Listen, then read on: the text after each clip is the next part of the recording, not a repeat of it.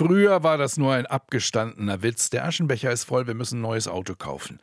Heute ist ähnliches bitterer Alltag. Der Akku ist hinüber, wir müssen ein neues Smartphone kaufen. Oder in der Mikrowelle fällt die Lüftung aus, wegschmeißen.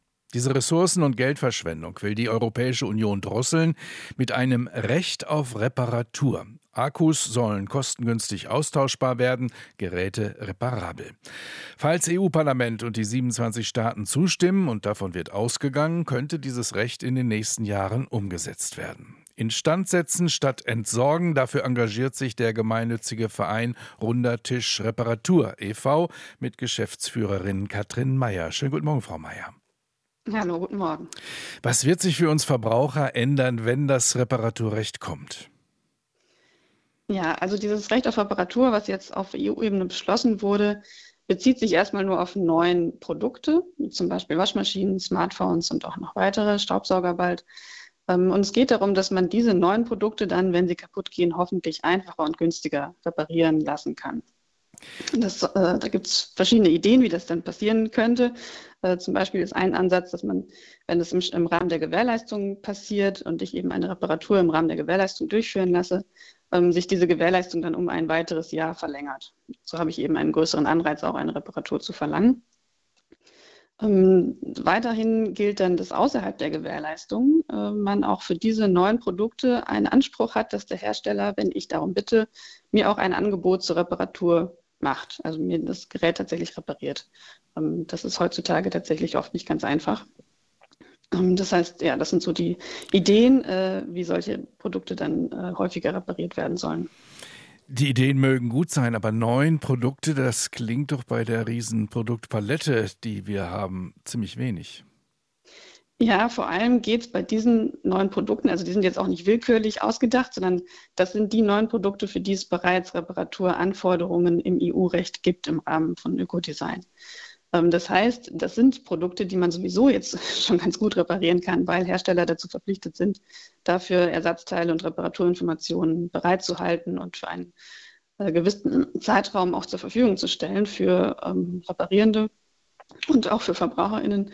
Das heißt, ähm, diese Produkte sind tatsächlich gar nicht mal das Problem, sondern es sind genau diese anderen, äh, die solche Reparaturanforderungen noch nicht haben und wo ich eben nicht an Ersatzteile rankomme.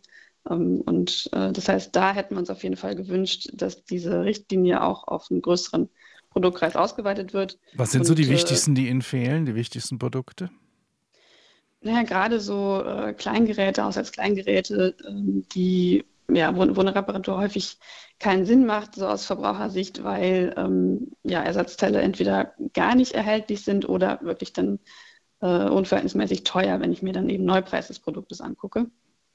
Das heißt, äh, grundsätzlich auch andere äh, elektroelektronische Kleingeräte, ähm, ja, wo, wo, wir einfach oft davor stehen und ähm, eine Reparatur irgendwie nicht möglich oder viel zu aufwendig wäre.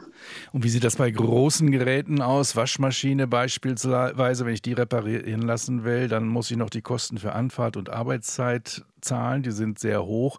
Kann auch bei solchen Geräten Reparatur lohnenswerter werden? Das ist die große Hoffnung. Es ist, äh, genau, wie Sie sagen, sind Reparaturkosten tatsächlich aber ähm, der Hauptgrund dafür, dass, dass viele Menschen dann doch nicht reparieren, obwohl sie es gerne würden.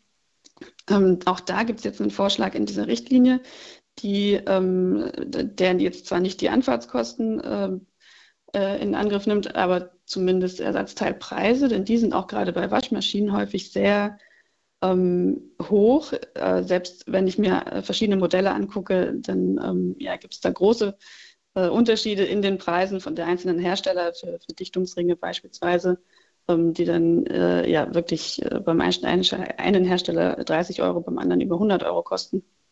Das heißt, da will die EU jetzt durchsetzen, dass es grundsätzlich ähm, Ersatzteile zu angemessenen und, und, vernünftigen Preisen geben muss, ja, damit klar ist, dass genau dieser Faktor äh, eine Reparatur nicht verhindert. Und mhm. gleichzeitig ähm, muss es natürlich auch möglich sein, dass ich äh, einen, einen, Reparateur in der Nähe beauftragen kann. Ja, das Anfahrtskosten eben keine allzu große Rolle spielen müssen. Wenn ich jetzt eben ähm, einen Hersteller und Kundendienst äh, mir beauftragen muss, äh, der sehr weit weg ist und wo eben dann die Kosten aufgrund dieser weiten Entfernung vor allem auch steigen. Genau, so ein Handwerker, so eine Werkstatt muss ich dann, Werkstatt muss ich dann ja auch erst finden. Hoffen Sie, dass durch diese Regelung, wenn sie kommt, es für mehr Menschen attraktiv ist, so ein Bastler, also jemand, der repariert wird, zu werden?